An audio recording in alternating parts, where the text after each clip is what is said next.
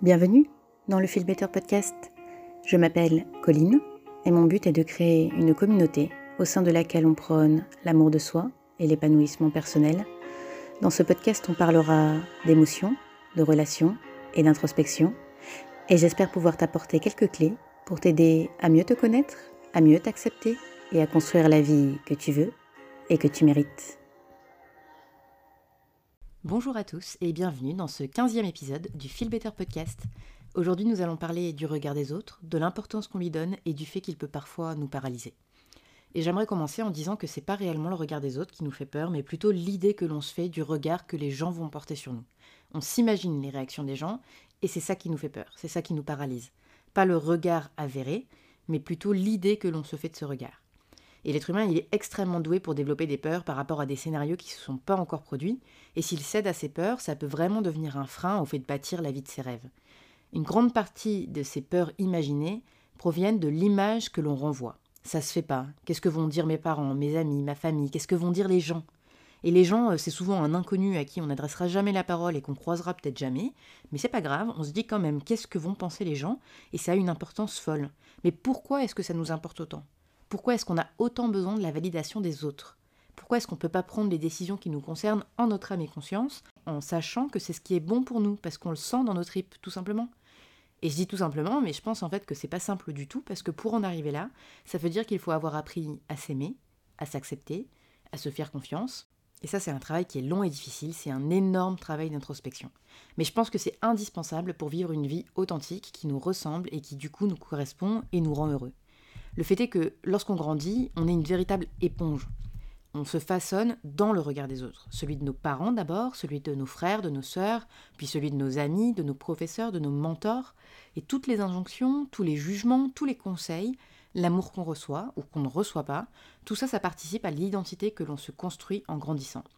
Et quelque part sur le chemin, on commence à porter des masques, on se met à développer une personnalité qui convient à ses parents, à la société, aux gens, on répond à ce, que l'on attend de nous, et on ne fait pas la différence entre qui l'on est vraiment et cette personne que l'on est en train de construire en se rajoutant des masques au fur et à mesure. Quand certains profs te découragent de suivre des cours de sciences de l'ingénieur ou de technologie parce que c'est pas pour toi. Et je l'ai constaté en première ligne en faisant des interventions en collège et lycée pour vendre les filières scientifiques à des jeunes filles. Et la majorité d'entre elles, elles n'ont même pas envisagé de le faire parce qu'elles ont tout de suite considéré que c'était pas pour elles. Mais quand on leur explique notre métier, quand elles comprennent qu'il y a en fait des ouvertures pour elles, il y a plein de questions et il y a plein de remises en question aussi.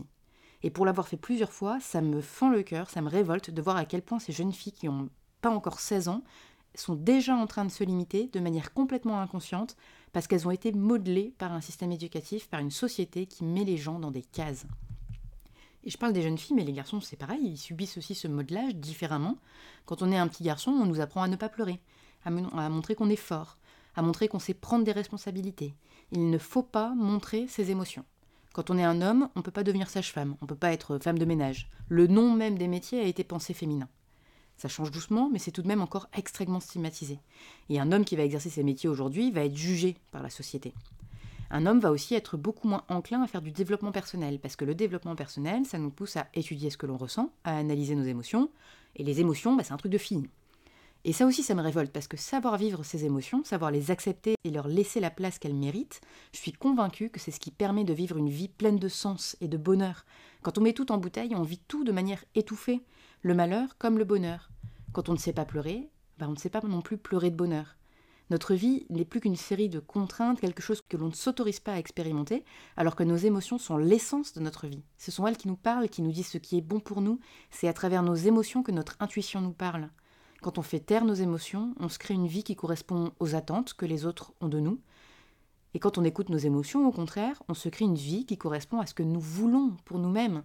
Et on empêche ça chez les garçons dès leur plus jeune âge. On les incite à se couper de leur petite voix intérieure en leur expliquant que les émotions, c'est un truc de fille. Et ce qui est encore plus triste, c'est que toutes ces injonctions, elles sont majoritairement inconscientes. On ne se rend pas compte qu'on est en train de se construire une vie pour faire plaisir à quelqu'un d'autre. On est tellement conditionné dans notre éducation à suivre les chemins tout tracés qu'il nous faut du temps pour se rendre compte que c'est pas celui que l'on avait envie de choisir pour soi-même.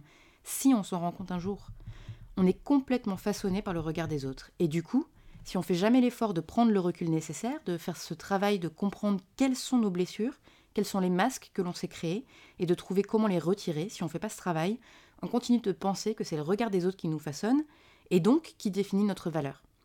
Et c'est ça qui donne autant d'importance au regard des autres. C'est ça qui nous paralyse quand on veut se lancer dans quelque chose de nouveau, quelque chose d'un peu original, quelque chose qui sort du cadre. On a peur que ça modifie notre valeur. Et je vais utiliser une métaphore qu'a utilisée une amie pas plus tard que ce matin alors que je suis en train d'écrire l'épisode. Un billet de 10 euros, si vous le froissez, si vous le piétinez, si vous renversez du café dessus, bah, il vaudra toujours 10 euros. Parce que sa valeur, elle ne dépend pas de ce qu'il a subi, sa valeur, elle est intrinsèque. Et bien, vous êtes exactement comme ce billet de 10 euros. La vie, elle vous fait passer parfois par des moments qui sont compliqués. Vous avez vraiment l'impression d'être dans une machine à laver. Vous vous demandez comment vous allez traverser cette tempête. Mais quoi qu'il arrive et quoi que les gens disent, votre valeur, elle est en vous. Vous n'êtes pas les étiquettes que les gens ont posées sur vous. Vous n'êtes pas non plus les étiquettes que vous vous êtes vous-même posées. On vit dans une société qui aime tellement mettre les gens dans des cases, mais vous êtes tellement plus que ça. Vous n'êtes pas un numéro sur un formulaire ni une coche dans une case. Vous êtes bon et mauvais, ombre et lumière. Vous êtes toutes les couleurs du spectre. Vous n'êtes pas toujours cohérent. Vous pouvez dire noir et dire un jour et dire blanc le lendemain. Vous avez le droit d'évoluer, de grandir, de changer. Vous pouvez être généreux et quand même faire preuve d'égoïsme parfois. Vous pouvez être intelligent et quand même ne pas savoir répondre à une question simple. Vous pouvez être audacieux et avoir peur en même temps. Vous êtes bien plus que les étiquettes qu'on vous a données, que les cases dans lesquelles on vous a placé. Et vous pouvez, vous devez même vous autoriser à en sortir, vous autoriser à exprimer toutes les facettes de votre être. Car c'est comme ça que vous êtes beau en étant vous. C'est comme ça que vous déployez le pouvoir de vous créer la vie de vos rêves, la vie qui vous ressemble. C'est dur parce que l'homme c'est une créature sociale. On n'est pas fait pour vivre seul. On est fait pour vivre en communauté, en groupe, et quand on apprend à se connaître, quand on apprend à exprimer toutes les parts de nous, l'une de nos plus grandes peurs, c'est de plus être accepté pour qui l'on est. On a peur de perdre l'amour des gens qui forment notre communauté. Et je crois que c'est là que c'est difficile parce qu'il faut savoir s'aimer assez, se respecter assez pour savoir dire non, pour savoir poser ses limites envers cette communauté et pour refuser d'être moins que ce que l'on est. On ne devrait jamais avoir à se minimiser pour que quelqu'un d'autre se sente bien. On ne devrait jamais avoir à mentir sur qui l'on est, à vendre qui l'on n'est pas, à multiplier les masques pour se sentir accepté. Et peut-être que parfois, il faut savoir fermer des portes pour en ouvrir des nouvelles. Peut-être qu'en grandissant, qu'en évoluant, en dévoilant des parts de vous-même que vous aviez laissées enfouies, vous allez effectivement être jugé pour qui vous êtes. Peut-être que certains de vos proches ne vont pas accepter ce changement, peut-être que votre communauté ne va pas vous comprendre ni vous soutenir, et peut-être qu'il est temps pour vous de trouver une nouvelle communauté, de trouver des gens qui vous ressemblent vraiment, qui vous comprennent, qui sont capables d'accepter toutes les parts de vous. Et c'est effrayant parce qu'on a peur de ne trouver personne, on a peur de rester seul. Du coup, on s'accroche à une communauté qu'on a déjà, et, mais qui ne nous convient pas. Mais tant qu'on fait ça, tant qu'on ferme pas la porte, il n'y a pas de nouvelle porte qui s'ouvre. Si vous êtes dans un couloir et que vous voulez pas lâcher la poignée de la première porte, vous n'allez pas pouvoir aller ouvrir la porte suivante. Il faut accepter de lâcher prise. On ne peut pas être aimé par tout le monde. Et c'est dur à accepter, on aimerait tous que tout le monde voit à quel point on est quelqu'un de sympa et qui vaut la peine d'être connu, mais ça c'est pas possible. De la même manière que vous pouvez pas apprécier tous les gens que vous rencontrez, bah, tout le monde ne peut pas vous apprécier. Et c'est pas grave. C'est pas grave parce qu'il y a plein de gens là dehors qui sont votre communauté, qui sont prêts, eux, à vous accueillir à bras ouverts, qui vous comprennent, qui sont prêts à vous soutenir, à vous encourager. Et vous n'avez pas besoin du monde entier, vous avez besoin seulement de quelques personnes, parfois même juste une. Mais on est tellement paralysé par la honte, par la peur de ne pas être assez, de ne pas valoir assez. Brené Brown, elle parle de la honte comme d'une épidémie dans son TEDx Écoutez la honte. On est tous touchés par la honte, mais ce qu'on a du mal à comprendre, c'est que c'est un sentiment naturel, qu'on est juste humain en fait. Si on n'a jamais ressenti la honte, c'est qu'on est un sociopathe. Donc bonne nouvelle, si vous ressentez de la honte, c'est que vous n'êtes simplement pas un sociopathe. Et la honte, elle se développe grâce à trois facteurs secret, silence et jugement. Secret, silence et jugement. Donc plus on s'enferme dans nos convictions, plus on les garde pour nous, et plus elles nous paralysent. J'en parle d'ailleurs dans l'épisode de la semaine dernière sur la culpabilité, lorsqu'on fait taire des émotions parce qu'on a peur de les affronter, en fait, on les transforme en un monstre qui finit par nous paralyser. Et jugement. Jugement associé à secret et silence, je trouve que c'est super intéressant parce que ce dont on a peur, c'est du jugement des autres. Mais en fait, ce qui se passe dans notre tête, quand on imagine tous ces doigts pointés sur nous, quand on imagine tous ces regards des approbateurs, toutes ces critiques, c'est pas le jugement des autres, c'est notre propre jugement. C'est notre propre sentence contre nous-mêmes. Vous lui faites porter les visages des gens autour de vous, mais c'est bien dans votre tête que ça se passe, toute cette honte. C'est dans votre tête que vous accordez de l'attention et de la valeur à ce jugement. Vous êtes les pires juges de vous-même. Quand vous avez aussi peur du regard des autres, c'est parce que vous êtes prêt à reconnaître que vous n'avez pas de valeur. C'est parce que vous avez en fait peur de votre propre jugement. On dit souvent que les autres sont notre miroir. Je suppose que c'est pour ça que nous avons aussi peur de leur regard, parce qu'à travers les autres, on peut voir toutes nos blessures, toutes les parties de soi que l'on ne veut pas assumer. On retrouve toute cette honte que l'on a tâché d'enfouir en nous et de ne pas regarder en face, mais ce qui se trouve là, juste en face de nous, lorsque quelqu'un d'autre nous regarde. Et on part du principe que c'est l'autre qui nous juge, mais c'est notre reflet que l'on voit dans ce miroir, et c'est nous qui nous jugeons avec intolérance et cruauté. Brené Brown, elle dit aussi que le meilleur remède contre la honte, c'est l'empathie. Et avec ce qu'on vient de dire, la première personne à qui vous devriez témoigner l'empathie, c'est vous-même. Parce qu'à la minute où vous arrivez à vous apporter de l'amour et de l'empathie et de la bienveillance, votre image du regard que les autres portent sur vous se transforme. Parce que l'image dans le miroir change. Vous devenez prêt à respecter votre histoire, à accepter vos failles, vous êtes prêt à, à voir ces blessures en face de vous dans le miroir et plutôt que d'en avoir honte, à exprimer de la compassion. Et c'est dans la compassion que se trouve la guérison. Et c'est un cercle extrêmement vertueux parce que plus vous travaillerez sur vos blessures, plus vous, serez bienveillant avec vous-même, plus vous vous apporterez de l'amour à vous-même, et plus vous serez capable de vous détacher du regard des autres. Plus vous comprendrez que ce qui vous a autant blessé toutes ces années n'est pas tellement le jugement en soi, mais l'importance que vous lui avez donnée, parce que ça faisait écho à une blessure profonde. Plus vous comprendrez aussi que lorsque quelqu'un porte un jugement sur vous, c'est en fait rarement par rapport à vous, mais plutôt par rapport à leur propre blessure, à leur propre peur. Parce qu'en vous regardant, ils ont vu en vous l'écho de leurs propres blessures, de leurs propres peurs, de leur propre honte. Vous n'avez pas besoin de respecter les étiquettes pour avoir de la valeur, vous n'avez pas besoin de l'approbation des autres, vous n'avez pas besoin de rentrer dans une case et vous n'avez pas besoin d'être aimé par tout le monde. Vous êtes parfait exactement tel que vous êtes, avec toutes vos facettes, avec votre complexité, avec vos incohérences, et accepter qui vous êtes dans son ensemble, avec votre ombre, avec votre lumière, avec vos failles, vos forces, c'est ce qui vous permettra d'être pleinement heureux et de vivre une vie qui vaut la peine d'être vécue. Alors si je devais vous donner un conseil, ce serait de bien vous entourer. Il n'y a pas besoin d'avoir une communauté d'une centaine de personnes, juste quelques-unes, peut-être même une seule, très proche, mais qui croit réellement en vous, qui vous accepte exactement tel que vous êtes, qui soit prêt à vous pousser vers le haut, qui soit votre plus grand fan. C'est tout ce dont vous avez besoin. Et ne vous contentez pas de moins. Ne pensez pas que vous ne méritez pas ce genre de relation. Vous pouvez avoir ce genre de relation et ce sont les seuls dont le regard devrait vous importer.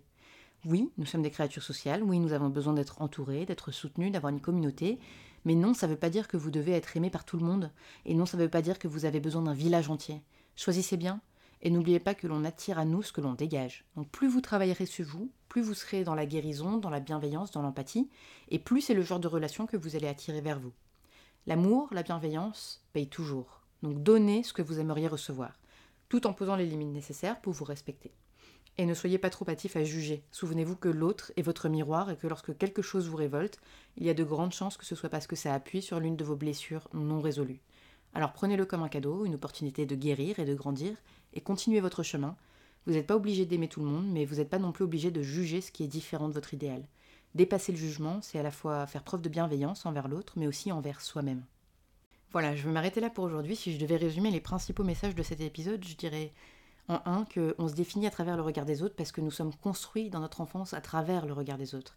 Mais il est important, en grandissant, d'apprendre à distinguer les masques que l'on a mis pour se conformer à des attentes par rapport à qui l'on est vraiment. Et comprendre que ce n'est pas le regard des autres qui fait de nous qui l'on est, ça permet de comprendre que notre valeur n'est pas liée à ce regard. En deux, nous sommes des créatures sociales, nous avons besoin d'être entourés, alors entourez-vous de gens qui sont prêts à vous apporter bienveillance et amour.